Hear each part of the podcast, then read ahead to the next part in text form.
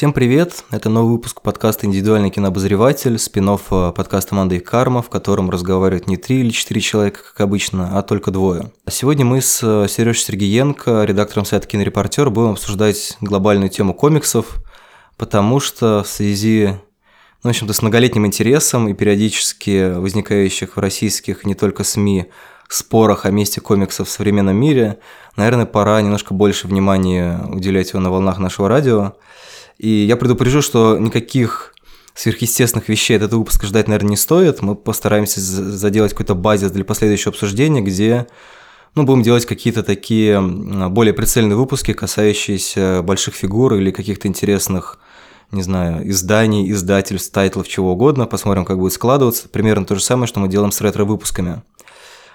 Не знаю, я предлагаю сегодня начать просто поговорить про то, как можно читать комиксы, ну, в том плане, что на самом деле все читают их очень по-разному, точно так же, как все очень по-разному смотрят фильмы. И мне кажется, что варианты, как люди подходят к этому медиуму, соответственно, позволят нам немножко затронуть тему истории комикса, про что в комментариях ВКонтакте нас просили рассказать. Мне, честно говоря, кажется, что даже в кратком варианте это будет минимум на час, если не больше. Больше, больше. Если подробно, то это будет целый отдельный курс, и я не уверен, что мы Арзамас. Ну, давай начнем. А, кстати, да, чуть не забыл про дисклеймер. Я, честно говоря, надеюсь, что наш сегодняшний разговор не будет э, циклиться на этих бессмысленных и довольно дурацких придирках, которые обычно предъявляют комиксам, просто чтобы, ну, как бы не утонуть, как это иногда бывает, в споре с невидимыми сумасшедшими. Просто сделаем вид, что за окном ядерная зима, и нету никаких людей, которые хейтят комиксы, а просто это медиум, про который мы решили проговорить для тех, кто просто никогда им не интересовался, а вдруг очень хочет. Иначе мы опять начнем ругать Мединского или там еще кого-нибудь. У меня вообще, честно говоря, была идея, что мы начнем с какого-то такого э, очень простого подхода чтения комиксов как э, просто развлекательной истории, типа того, что не знаю, для чего люди читают детективы, для чего читают, не знаю, какие-то научную фантастику, фэнтези и так далее. То есть то, что, например, вот у меня в детстве, когда я впервые еще познакомился с комиксами там про черепашек ниндзя или а, был еще такой классный цикл «Эльфийская песнь», который выходит на русском до сих пор. Ну, не до сих пор, он выходит до сих пор, и его сейчас еще издают на русском томами. Там какая-то у него длинная десятилетняя история. А, Там его начали переиздавать года 3-4 назад, по-моему. В смысле, он, по-моему, продолжается и сейчас, нет? А там, как он на, на раньше, в 90-х годах, когда он выходил, там успело выйти типа первый, второй том буквально. А сейчас на русском уже вышло 5-6, по-моему. Нет, я имею в виду, что автор оригинального комикса на английском продолжает его писать. Вот тут не стану врать. По-моему, да, но я не уверен до конца. Ну, просто для меня погружение в мир комиксов, я никогда об этом не думал, потому что когда я начал читать уже более-менее осознанно, произошло вот, вот за счет того, что мне было интересно узнать, а что же дальше. То есть, э, там, не знаю, на каком-нибудь приморском городе на прилавках валялись э, комиксы про черепашек ниндзя, и я как бы покупал их в случайном каком-то порядке в надежде, что они сложатся в историю, они чаще всего не складывались, но все равно было чудовищно интересно. Не, я, кстати, с комиксами серьезно и нормально познакомился только в 2012 году. А до этого у меня в основном были какие-то очень-очень рывочные штуки, причем ну, вот абсолютно случайным образом. У меня было несколько комиксов, когда они еще в синглах выходили и продавались в Роспечати, я помню. Там Человек-паук был, Люди Икс, mm-hmm. еще там какие-то. А, они буквально вот из разряда того, что я увидел прикольную обложку, мне там 10-15 лет максимум, я думаю, почему бы не попробовать это прочитать, как бы. Я взял там, не знаю, там из разряда там арка из шести выпусков, у меня третий. Я открыл, я понял, а там же удобно всегда, там вначале идет э, этот рекап, тебе кратенько, быстренько на одной-двух страничках пересказали, что там примерно происходит. Ты такой, а, ну норм, я как бы вкатился, все закончилось, тут такой клиффхенгер, а я почему-то даже не думал, что, ну, у этого же должно быть логическое завершение. И я не шел искать следующий выпуск никогда. Сейчас меня это очень сильно удивляет. А тогда было как-то норм, наверное, потому что я тогда еще жил в глубинке, и у нас хорошо, если вообще один комикс появлялся, буквально. А именно серьезно и нормально я вкатился, по-моему, в 2012 году, когда Хранители на русском вышли. Подожди, мне казалось, ты говорил, что ты с трансмета начал. Нет, я начал с э, Хранителей. Сначала я их прочитал в электронке, тогда еще было издание только от Амфоры, по-моему, которое старое в мягком переплете. Я видел, что оно есть, но я думал о том, что это дорого, я не стал его покупать, я его скачал и прочитал. Угу. Я скачал, прочитал, подумал о том, что это прикольно, но как-то вот не было ощущения, что я прям вот поймал что-то такое, вот за что стоит зацепиться. А потом был э, Marvel Noir. А, Ну вот, Marvel Noir, который я полистал, понял, что ну это забавно, но я что-то не понимаю, в чем прикол. Во многом, наверное, потому что нужно обладать достаточно нормального размера знаниями по Marvel, чтобы понимать, в чем прикол, как мне сейчас кажется. Потому что это именно интересно не столько своей историей, сколько тем, как это работает с э, образом героев. ну или с классическими сюжетами, там типа вот Человек-паук во времена Великой депрессии, это же, по-моему, оттуда. Это оттуда, да, там Человек-паук времена Великой депрессии, там Люди Икс, которые являются преступниками в 20-х годах, да, там и так далее, вот эти все вещи. Просто это именно забавное такое вот скрещивание классической супергеройки, о которой и идет здесь речь, и палпа. Но нужно понимать, как работает и то, и то, чтобы оценить, в чем прикол именно этой вещи. Ну, как мне кажется. Пока мы не углубились в механизм, что как работает, мне кажется, что на самом деле самый простой способ читать комиксы и получать от них удовольствие, не стыдиться этого, это как раз, ну, как бы интерес к сюжету, я не знаю. То есть в этом смысле комиксы ничем не отличаются от каких-нибудь сериалов, то- того же бульварного чтива, детективов, черных детективов, как еще называют. Это не нуар, а прообраз нуар в кино был, были круто сваренные детективы, где был какой-нибудь никому не доверяющий детектив с сигаретой в зубах. То есть, в принципе, в глобальном смысле, учитывая, да, наверное, историческую перспективу, очень многое в комиксах было действительно взято из бульварного чтива, и поэтому какая- какая-то часть этой культуры, она так, или- так или иначе тяготеет просто вот к этому вот возобновляющемуся процессуальному, э, процедуральному повествованию, где, типа, условно говоря, один выпуск, одно дело, да, то есть есть, конечно, гораздо более сложные какие-то вещи, но на каком-то таком самом простом уровне это абсолютно можно рассмотреть как сюжет с э, интригой, с э, каким-то ну, не очень сильным развитием персонажа или с каким-то скачкообразным развитием персонажа. Не знаю, как сильно развивается Шерлок Ты сейчас, Холмс. получается, говоришь все-таки про серийные комиксы. Да, ну я, я говорю про то, что очередь. обычно попадается на глаза, типа, когда ты... Ну, я не знаю, как, как сейчас что попадается на глаза, но вот раньше мне попадались на глаза именно серийные вещи. Ну, раньше, по большей части, просто они и продавались. Хотя где-то в начале, наверное, десятых годов, я помню, был по издательство «Комикс», по-моему, стали выпускать хардкаверы. И они выпускали отдельные истории, тоже как бы это все еще супергероика была, но они выпускали там, например, не знаю, Росомаха начало. Одним томиком в твердом переплете, как бы, который ты покупаешь, у тебя в руках нормальная законченная история, которую тебе не нужно искать продолжение или предыстория. Или там, я помню, был еще этот 1602 геймановский, который... Там же можно было, по-моему, купить старика Логана, ну и так далее. То есть там именно вот какие-то э, сюжеты, которые тебе не нужно вот собирать много. Тебе достаточно купить одну книжку, чтобы получить полностью весь сюжет. Не, ну я скорее сравниваю с тем, что ты можешь покупать, например, какие-то детективы, где есть законченная история. Не знаю, вот у меня, например, в детстве был такой цикл книг про трех сыщиков. Это ребята, которые жили на свалке, и у них почему-то был Роллс-Ройс, который они выиграли там в каком-то конкурсе или еще в чем-то. И там, в принципе, каждая книга завершена. И там тоже в начале каждой книги тебе вкратце пересказывают, что вот это, значит, этот умный, этот находчивый, этот просто рядом с ними стоит. Вот есть какая-то тройка, и при этом ты, в принципе, прочитал одну историю, и тебе хватит.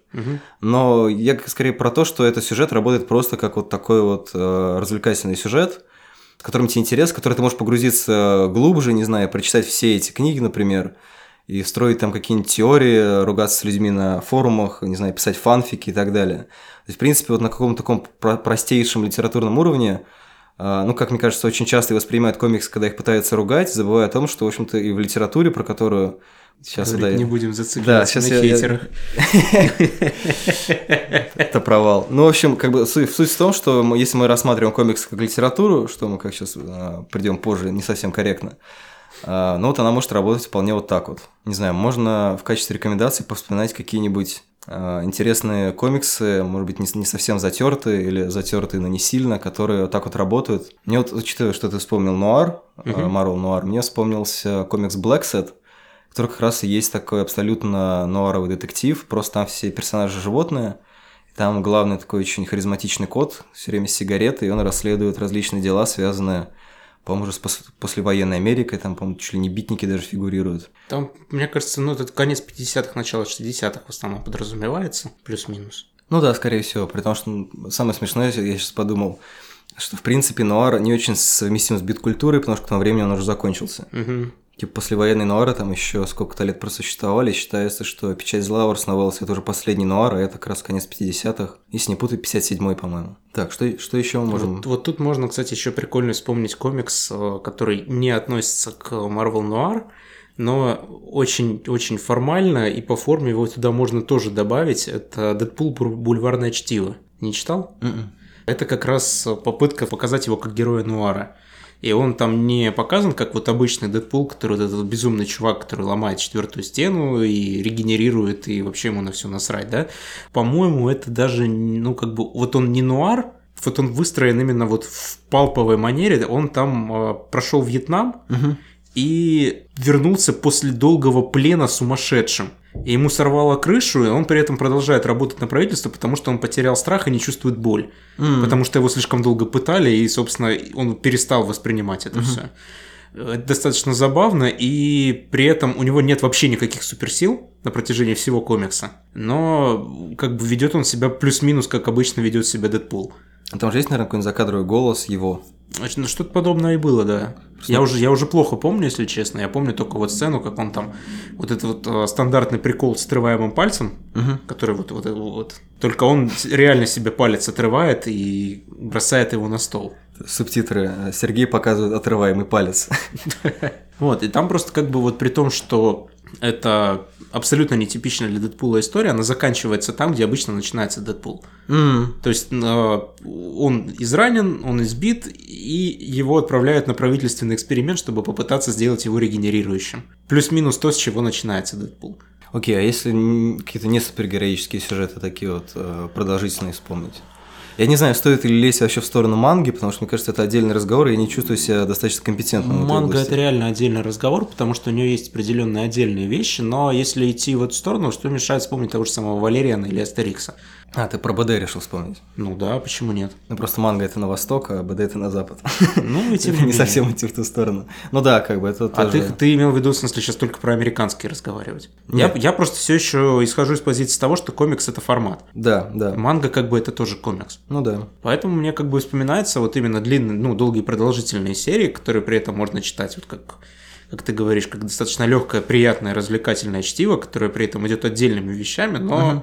входит в общий канон. И Вот как раз, мне кажется, очень хорошие примеры. Это вот Валериан и Астерикс. Ну, условно, не знаю, там Папая какой-нибудь можно вспомнить. Да, кстати, на самом деле, мне кажется, очень мало кто знает, что Папай основан на комиксе. Или не знаю, можно, конечно, вспомнить еще Тинтина. Тинтина можно вспомнить. Ну, в БД таких примеров реально много. Вот, если же брать американские или канадские, не знаю. Не знаю, на- не совсем, наверное, правильно будет, но я вспомнил графство, графство Эссекс. Там три тома, три отдельных истории, которые, тем не менее, складываются в единую историю. Лемировский.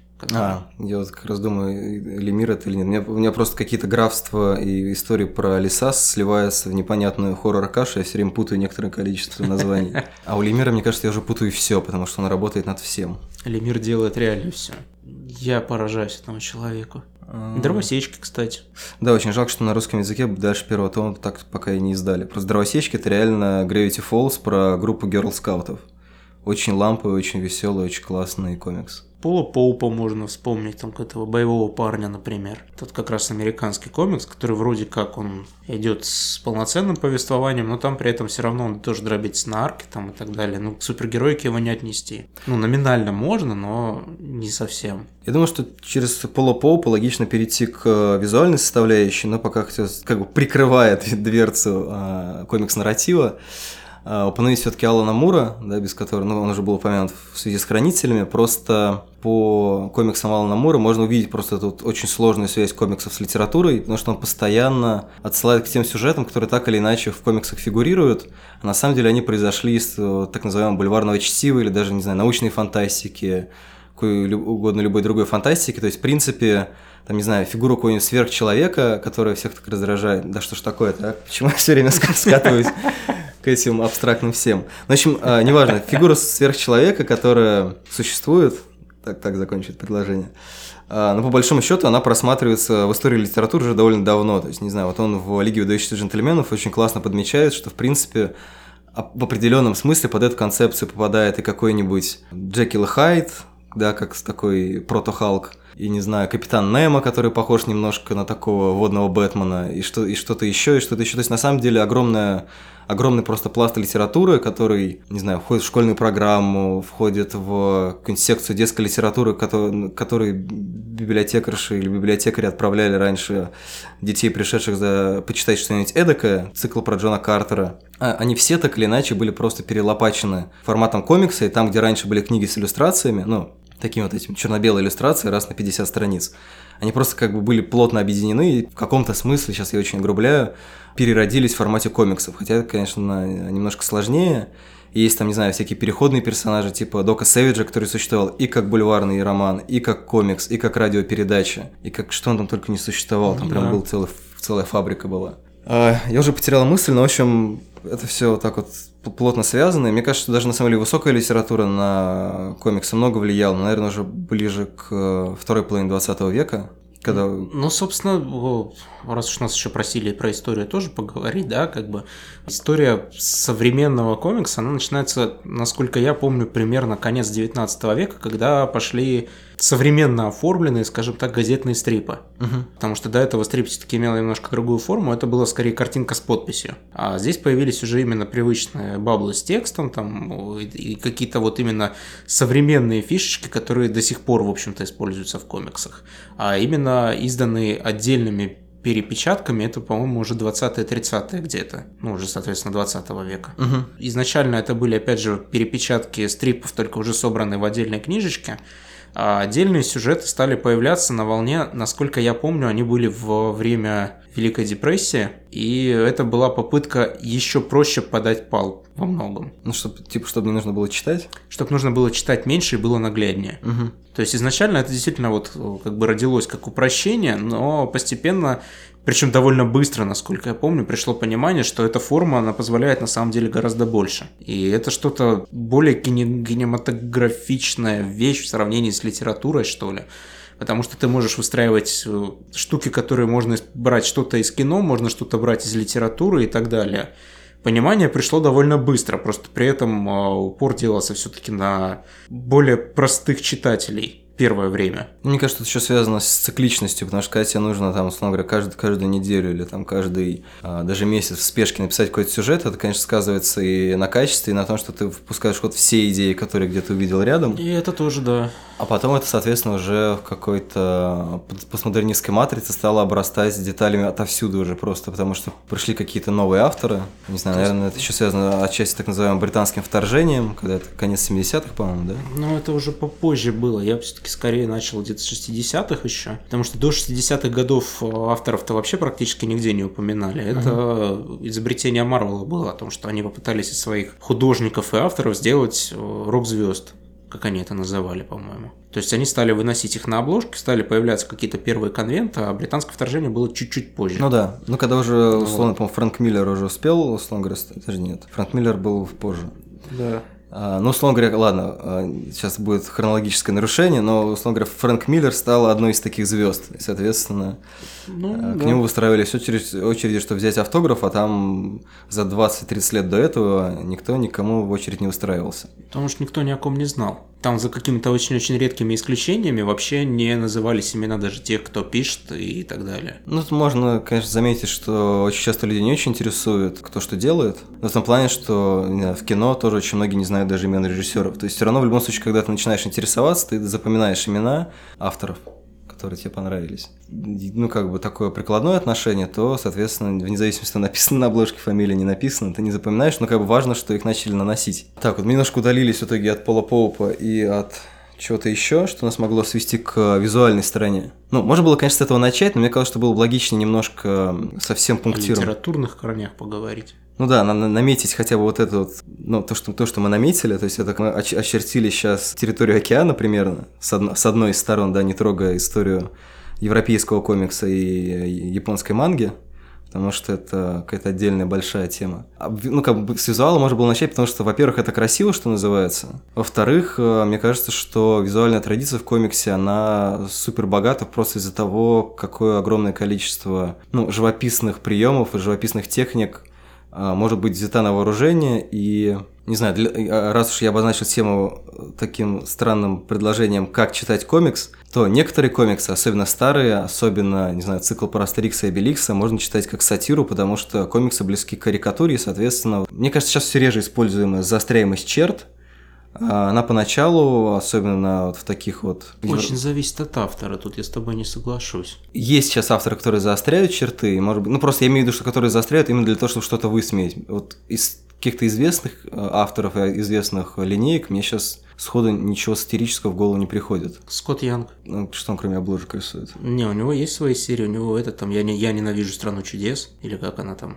А, ты понял. да-да-да. Ну окей, значит, видимо, я просто прохожу мимо сатирических комиксов. Человек, ой, человек, господи, этот енота Стражи Галактики, А, ракета. ракета? Про него у него комикс есть, который там тоже как-то вот заостряет какие-то черты и с этим тоже как-то работает. Можно, можно, можно поискать. В европейском комиксе, насколько я знаю, есть какие-то тоже такие вещи. Я, правда, вот тут я сходу авторов не назову, потому что я не очень хорош в европейском комиксе, к сожалению.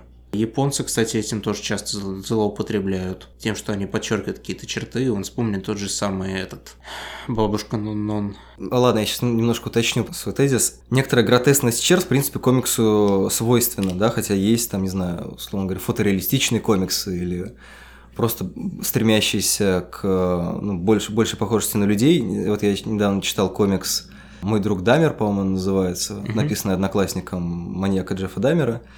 Там он, естественно, весь, вот он весь прям такой карикатурный. То есть там он, вот как раз это пример сатирического комикса, вышедшего сравнительно недавно. Конец ебаного мира, кстати. Или это, то есть мне кажется, что именно в таком сатирическом ключе очень много перекочевал веб-комикс, но я просто разделял то, что есть вот эта заостренность, гротесность комикса как медиума, который, в принципе, ну, свойственно, потому что, не знаю, с этим можно как-то играться. А есть именно заострение с целью сатиры, когда ты что-то умышленно высмеиваешь. Мгм. И вот сатирическое, мне кажется, потихонечку отпало, потому что, ну, как-то, в принципе, мне кажется, поменялся юмор, и сейчас, например, такой жанр, как фильетоны, например, он уже практически не существует. И, наверное, карикатура в чистом виде существует, там, не знаю, что Ёлкин, какой-нибудь э, Шарли Эбдо и так далее, но их все равно довольно мало. Ну да. Не, в газетах-то они все еще встречаются, как бы какие-то карикатуристы, там, кроме Елкина, я думаю, можно еще кого-нибудь найти. Но да, это все-таки явление более редкое, чем даже, мне кажется, лет 10 назад. Я думаю, что реально это связано с распространением интернета и с тем, что гораздо проще где-нибудь рисовать вот эти все э, забавные карикатурные рисунки, чем э, их использовать теперь систематически в печати. Больше хайпа, он быстрее, объемнее, заметнее. Ну ладно, сейчас я, я немножко сбил просто нас в сторону, в сторону кари- карикатуристики. Карикатура, может быть, вымирает, потому что мемы, кстати. Отличное название для подкаста. Мемы убивают карикатуры. Кстати, ну есть э, классные художники, я забыл имя, фамилия Топпи, который Шаразде нарисовал. Да, а он, собственно, он топе и есть. А, да, мне казалось, что у него имя еще Не, есть. у него есть, конечно, но это не важно, он топе. То есть это, опять же, европейский комикс, который Топпи, он, соответственно, напоминает... Ну да, окей, а, конкретно Шаразде больше напоминает какие-то иллюстрации к восточным книгам, но, соответственно, и сам является в каком-то смысле а, историей по мотивам «Тысяча и «Тысячи одной одной ночи». А, Или если вспоминать... Блин, у меня к ночи все названия полетали из головы. Комикс про что-то там соленое море, там что-то про капитана. Баллада соленого моря Корто Мальтеза. Да, Корто Мальтеза. Мне кажется, Корто Мальтеза тоже очень напоминает все эти вот иллюстрации, которые были в приключенческих романах. У него такая Ну, Корто Мальтеза это и есть как бы именно ну, в чистом виде приключения, вот классические прям. Такие вот подростковые, нормальные, а-ля Жюль Верн какой-нибудь, вот куда-то в эту Мгм. сторону оно и идет. Он очень хорошо работает и с этим медиумом, как бы, и, и иллюстрации, соответственно, ну вот именно в такой стилистике, поэтому и выполнены, как мне кажется. Но к чему ты это вел? Просто вспоминаю, какие разные бывают подходы к иллюстрации, потому что А, раз уж мы говорили о том, что как бы Вспом- комикс... Вспомни Дэйва Маккина тогда уж, раз уж на то пошло, если говорить о разных иллюстрациях, да, как бы Дэйв Маккин, который сделал, работает в какой-то совершенно невероятной смешанной технике, зачастую у него в итоге картинка – это фотография, потому что помимо того, что он нарисовал ее, он еще и сделал коллаж, еще и накидал сверху каких-нибудь цепей, и еще что-нибудь такое сделал, который нарисовал лечебница Аркхам «Скорбный дом на скорбной земле» и большую часть э, обложек для Сэндмана. Мгм. Вот, то есть он вот, вот, вот у него совсем какой-то такой вот вырвиглазный, что называется, уникальный стиль, да, который работает, он вообще ни на что не похож, как мне кажется. Там, если пойти дальше, не знаю, кого там еще можно вспомнить. Ну, Синкевич это тема для отдельного подкаста, мне кажется. Сенкевича я слишком сильно люблю, чтобы его как-то вот так. Габриэль Дель Мундо, очень хороший пример, мне кажется. У него есть комикс «Электро», который мне больше всего запомнился. Мгм. Это достаточно посредственное чтиво, но это совершенно потрясающий рисунок. Тоже, по-моему, акварельный, да? Он такой Да, он манеры? акварельный, у него причем зачастую одна картинка может быть полноценным разворотом, на котором что-то на этом развороте происходит, но тебе настолько не важно, потому что это просто охеренная иллюстрация перед тобой.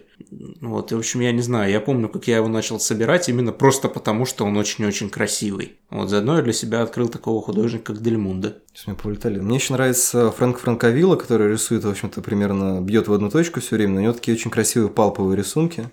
А, Он рисует и много обложек, и, собственно, у него есть комикс Черный жук, по-моему, Черный называется, жук, да. который, соответственно, абсолютно работает в той же эстетике, там, условно говоря, 20-х, 30-х. Собственно, про супергероя Черного жука. Не знаю, ну, Майк Миньола, раз, разумеется. У нас был отдельный подкаст про Хеллбоя, про самодостаточный рисунок Миньола, Да. Но мне, кстати, нравится Дэйв Гиббонс. который хранитель рисовал. который хранители рисовал, да. У него самая известная работа хранителя, но у него, кроме этого, есть и другие работы. Он, например, из того, что прям сходу и легко вспомнить, это он Кингсмана иллюстрировал. Ну Вот. У него тоже достаточно яркий, очень своеобразный рисунок, который вроде как тяготеет к реалистичности, но не совсем. И вот он вот этим вот чем-то, мне кажется, цепляет.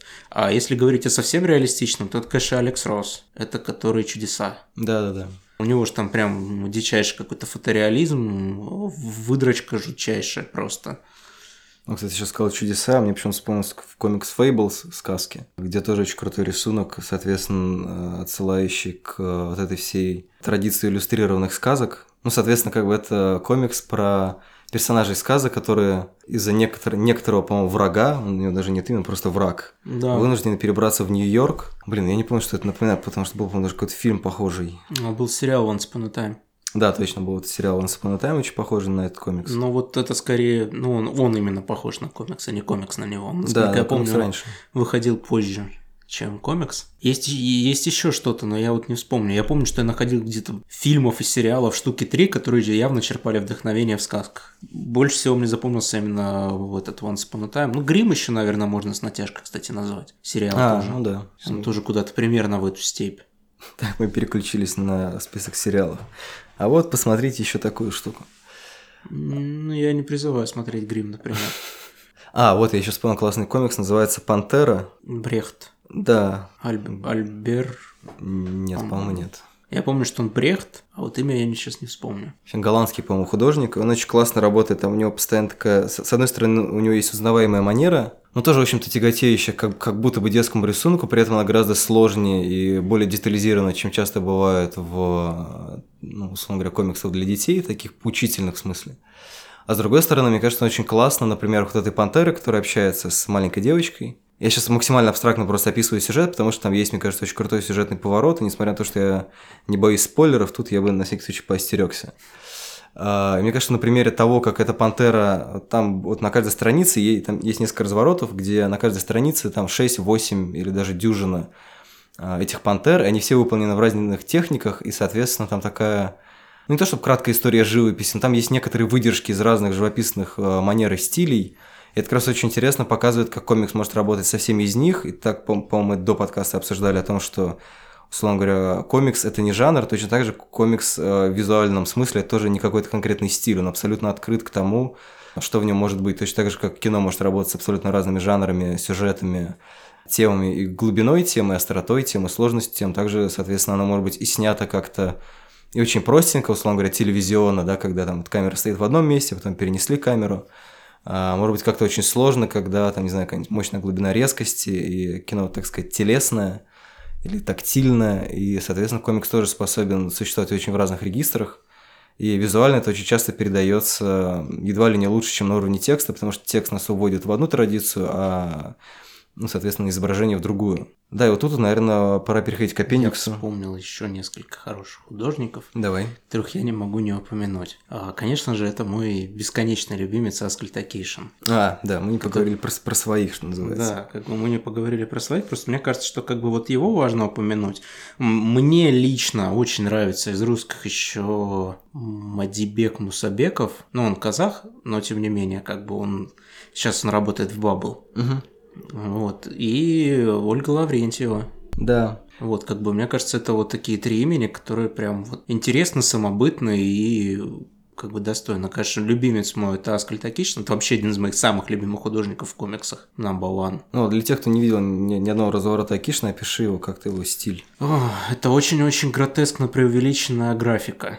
Он, мне кажется, чем-то вот тяготеет куда-то в миньол, ну, в сторону миньола буквально, mm-hmm. потому что там тоже вот такие же густые тяжелые тени. Э, достаточно рубленные силуэты и при не сильно высокой детализации очень выразительная яркая картинка получается. Угу. Он почти всегда рисует в ЧБ за каким-то очень редким исключением, и ему достаточно двух цветов для того, чтобы выразить просто вот огромную гамму. При этом э, отдельно, чем он еще мне нравится, вот ну, буквально вот что называется русским Миньола его можно назвать, потому что у Миньола есть какая-то своя такая удивительная вселенная, да, которая там сочетает в себе не особо сочетаемые вещи, но это всегда что-то мрачное и темное. А у Акишина это всегда какой-то как постапокалипсис, только постсовок. Чаще всего не обращал на это внимание. То, что там вроде как узнаваемые российские силуэты, да, там какие-нибудь, не знаю, там пятиэтажки и так далее, но в них всегда присутствует какая-то хтонь. Ну да. И вот это вот, мне кажется, вот отдельная прикольная черта, которая очень присуща ему, и за это отдельно я его очень люблю. Не знаю, про Акиша, наверное, действительно есть смысл отдельно поговорить. Я просто сейчас воспользуюсь тем, что мы упомянули Ольгу Лаврентьеву. Не знаю, что она кроме Сурвила нарисовала. Шуф. А, Шуф еще точно. У нее есть еще история государств, по-моему, называется, или как-то так. И еще несколько у нее зинов было. Угу. Вот, но основные, которые продаются легко достать и стоят того, чтобы с ними ознакомиться, мне кажется, это вот Шуф и Сурвила. У Шуф недавно, кстати, переиздание было. Там mm. обложка новая. Она такая же, как старая, только другого цвета. Только новая. А, ну, соответственно, не знаю, пару слов про чем а, комиксы отличаются от а, других дорогостоящих порошков. Вот мне кажется, что отчасти как раз на примере Сурвила можно про это подумать, потому что, ну, как бы, с одной стороны, документальный комикс, в котором рассказывается история ее бабушки, в течение ну, практически 20 века. То есть там и до войны, и война, и после войны. И она визуально... То есть, с одной стороны, это, я так понимаю, документальный текст, действительно. То есть он такой очень узнаваемый по манере того, как, как э, говорят люди, долгое время жившие в Советском Союзе. Есть, там есть какая-то такая очень непередаваемая матрица мышления, подбор слов, э, логики. Ну, то есть это, это действительно прям такой вот язык, язык эпохи, язык государства. А с другой стороны, там очень интересный, интересно это нарисовано. С одной стороны, это немножко напоминает а, рисунки, ну, не то, что в дневнике, но какие-то памятные рисунки для себя, условно говоря. А с другой стороны, там очень много отсылок к советской плакатной традиции, вообще, в принципе, советскому изобразительному искусству, в основном, естественно, эпичного или эпического. И, и мне кажется, что именно вот эта вот стилизация под э, предметный мир, ну, то есть, условно говоря, там можно найти, по-моему, какие-то вещи, похожие, например, визуально на барельефы. То есть, соответственно, это не прямая э, связь живопись-живопись, рисунок-рисунок. Мне просто нравится, когда в комиксах есть, не знаю, как это правильно, ну, что-то типа элементы инсталляции, условно говоря. То есть, например, когда ты читаешь «Хранители», там есть эти вот многочисленные вставки, но они сделаны текстом, а, например, в «Лиге выдающихся джентльменов» они еще иначе нарисованы. Ну, то есть ты как будто бы читаешь комикс, который на самом деле напоминает комикс какой-то другой эпохи или папку с вырезками. То есть, когда комикс может при, притворяться каким-то другим медиумом в или набором. был встроенный комикс. Там был встроенный комикс, я имею в виду, что именно как, э, ну, он выделялся визуально, но прям глобально, прям совсем очевидно, эта идея работает, по-моему, в Лиге дающихся джентльменов в черном досье. То что там ты буквально читаешь комикс, там в конце э, одного из, одного из кадров э, видно, как мисс Мюра открывает какое-то досье, ты переворачиваешь страницу и открываешь той же страницы, на которой открыла она. И, соответственно, как будто бы реально читаешь папку с вот этими всеми документами, которые все очень по-разному нарисованы, написаны. Это такая многосоставная э, стилизация, с одной стороны литературная, с другой стороны, соответственно, уже живописная. Ну да, окей. В этом плане, да. А еще, кстати, пока здесь вот заговорили про Лаврентьева, я вспомнил, мне очень понравилось Сурвила, что там зачастую текст является частью иллюстрации. Да, кстати. Подобные вещи встречаются еще в других произведениях. Мне ярче всего, наверное, в этом плане вспоминается «Через лес», да? Да, через, или к лесу. По-моему, через лес. Вот мне кажется, через лес. Но ну, оно с Розой Вудс в оригинале, и, по-моему, его через лес перевели, я постоянно забываю, как зовут автора. Мне кажется, фамилия Кэрол, но я могу ошибаться. Вот мне тоже кажется, что Кэрол, но не Льюис. Вот, а еще в этом плане мой, конечно же, фаворит – это скульптор Маклауда. Он вообще потрясающе работает с фактурой комикса. У меня прям вот лучший пример того, почему комикс – это отдельный вообще вид искусства, это вот, на мой взгляд, скульптор. Потому что вот вещь, которая меня больше всего поражает, это в том, что у него есть внутренний ритм, угу. который при том, что ты вроде как просто листаешь страницы с иллюстрациями и текстом, по идее, да, если вот так примитивно смотреть на комикс, то по идее плюс-минус зависит только от того, насколько быстро ты читаешь текст скорость прочтения. Ну да. Ну так в книгах, в принципе, тоже есть нечто похожее, но потом это еще просто визуально подкреплено тем, как э, там, по-моему, даже в какой-то момент начинает корениться граница кадра, он как будто ускоряется да. тоже. И там много таких вещей, когда ты понимаешь, что ты вот какие-то страницы ты буквально пролистываешь, потому что там слишком быстро происходят события, а другие страницы ты наоборот задерживаешься и читаешь их медленнее, потому что здесь нужно остановиться. И Маклауд умудряется это делать, не прибегая ни к каким дополнительным средствам, а просто пользуясь тем, что и так предоставляет комикс. По-моему, это очень круто. Ну и, соответственно, Маклауд написал аж целых три э, комикса по теории комикса. Понимание комикса, переосмысление, переосмысление комикса. Переосмысление комикса, а, переизобретение. Пересмысление. Пере, пере, переизобретение по-моему, комикса. По-моему, переизобретение, да. И... Создание. Создание, да. В смысле, создание комикса, а не просто создание. The Thing. Ну, неплохо тоже, да. Нечто комикса. Нечто из другого комикса. Ну, я бы здесь мог еще привести мой любимый пример с комиксом «Здесь» да, Магуайра, где он как раз очень показывает, как комикс работает со временем. Но я это делал уже на подкасте про экранизации. Просто вкратце напомню, что э, это весь комикс, который строится вокруг даже не одного дома, а одной точки в пространстве – и там на одной странице уживается это место в разные времена, начиная там от нескольких миллионов лет до нашей эры и заканчивая каким-то отдаленным или даже далеким будущим. И этот комикс очень классно, мне кажется, показывает, во-первых, ну, как меняется пространство с течением времени, как там появляется человек, как он исчезает, как сменяется поколение, как появилось, не знаю, как не была топь, потом построили дом. Между этим, между топью и домом были динозавры, индейцы, что-то еще. Потом в будущем там будет какой-нибудь музей культуры 20 века или даже, там, в принципе, человеческой цивилизации, да, когда она сменится чем-то еще.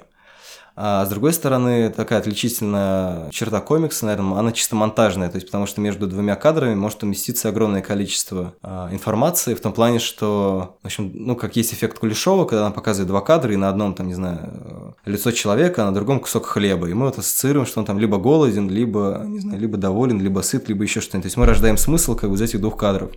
Также в комиксе из двух соседних кадров, если на одном написано «Первый век до нашей эры», на другом написано 2019 год, э, временной прыжок, который э, за счет этого монтажного приема в комиксе воспринимается адекватно, в кино, мне кажется, ну, все-таки кино предполагает некоторую, не знаю, бо- более, более очевидность э, нарратива, то есть как бы с, с бухты барахта, когда, когда начинаются эти прыжки, да, структурированность, она сбивает с толку очень сильно. Особенно если она еще не сдана а, ранее какими-нибудь... Ну, если это не, не описано в какой-то предыстории, почему вообще вот эти вот временные пласты нам даны, то, соответственно, кажется, что кто-то поленился и не прописал сценарий. Ну, кстати, в этом плане э, сейчас не про комиксы, но тем не менее, хочется сказать, это одна историческая ошибка, короткометражка. Она как раз именно с этим работает, мне кажется. То, ну да, да, да. Как да.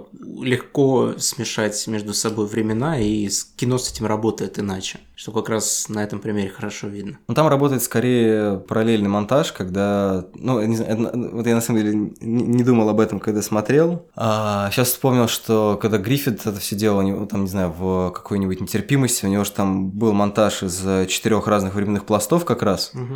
И он забавно все это рифмовал между собой. Там у него, не знаю, современная Америка, Вавилонская, Вавилонская эпоха и какие-то две еще. Сейчас у меня вылетело из головы. Они как раз вот так же монтировались, как у Мистецкого монтировалась э, кабинет директора, школьный класс и, соответственно, Еще убийство Троцкого. Был облачный атлас тоже на тему монтирования времен. Ну вот мне кажется, что просто облачный атлас довольно медлительно переключался между временами. Да, у него как да. раз очень романный такой переход, как бы вот есть голова, есть, соответственно, сцена в определенное время, как-то вот прям по щелчку. Ну, то есть, и, и даже на самом деле одна историческая ошибка, она тоже, ну, более плавно совершает переходы. Там есть какие-то смешные монтажные склейки, когда происходит обманка, там, по, там постепенно просто как раз эти периоды начинают сокращаться, угу. и поэтому происходит э, финал именно такой, какой он и есть. Так, ну ладно, давай напоследок вспомним еще. Мы не ответили в итоге на вопрос про то, как, как российская комикс-индустрия достучаться до более широкой аудитории, потому что я, честно говоря, не знаю, как давать такие советы. Как отвечать на вопрос за индустрию, к которой ты не принадлежишь, я бы сказал. Начнем с этого. Надо позвать кого-нибудь из индустрии и обсудить это с ним. Типа, почему вы не ходите а, с бесплатными образцами комиксов возле метро? А, ну и напоследок предлагаю вспомнить еще какой-то показательный комикс, который работает им. То есть вот мы сейчас вспомнили время, вспомнили всевозможные стилизации, когда комикс создает эффект некоторого другого документа, работает со, шриф со шрифтами. Знаешь, я, я сейчас хочу что вспомнить. Такой очень-очень занятный пример, как мне кажется, это как ни странно, прям, прям мейнстрим-мейнстрим, это Бэтмен Суд Сов. А вспомнить я его хочу, потому что там есть абсолютно потрясающий один выпуск, где Бэтмен потихоньку сходит с ума, угу. и ты это видишь визуально. Потому что ты листаешь страницу, там Бэтмен с безумным взглядом идет вперед. Ты перелистываешь страницу и понимаешь, что изображение повернуто на 90 градусов. И тебе приходится комикс читать уже боком. Ты смотришь на, этот, на эту вещь, ты перелистываешь страницу следующую, а там уже комикс приходится читать вверх ногами. Ну, это похоже на то, как и камера тебя... переворачивается. Да, именно. И ты просто вот, а, ну, только когда камера поворачивается, это происходит достаточно медленно, а здесь именно то, что вот ты понимаешь, что вот ты перелистнул страницу, а ты уже не можешь его читать так, как раньше, потому что, собственно, и Бэтмен тоже уже не воспринимает реальность, как раньше. Угу. И ты вынужден вместе с ним вот менять свою реальность буквально физическим образом, чтобы успевать за ним. Вот, опять же, где ты еще такое встретишь? Узнаем в следующих выпусках. Надеюсь, что ваша реальность тоже начнет вращаться, как реальность Бэтмена. Ты всем желаешь сойти с ума? Нет, в смысле, я... А ты шалун. Мысль была в том, что наш мегапознавательный выпуск заставит людей больше читать комиксы, и мы сделаем российскую комикс-индустрию великой снова. Играет американский гимн. Ну да, комикс-гимн. Нарисованный. Ну, кстати, в В, значит, Вендетта же есть такой момент. Да, там, кстати, очень, мне очень нравятся эти развороты, когда начинает, начинается мелодия. И песня какая-то очень классная. Это же, кстати, Мур написал сам. Угу. Ты в курсе, что Мур еще и музыкантом был? Ну, по нему видно, мне кажется. Но про Мура мы поговорим в следующий раз. После рекламы. petite fille dans mon comic strip, viens faire des bulles, viens faire des...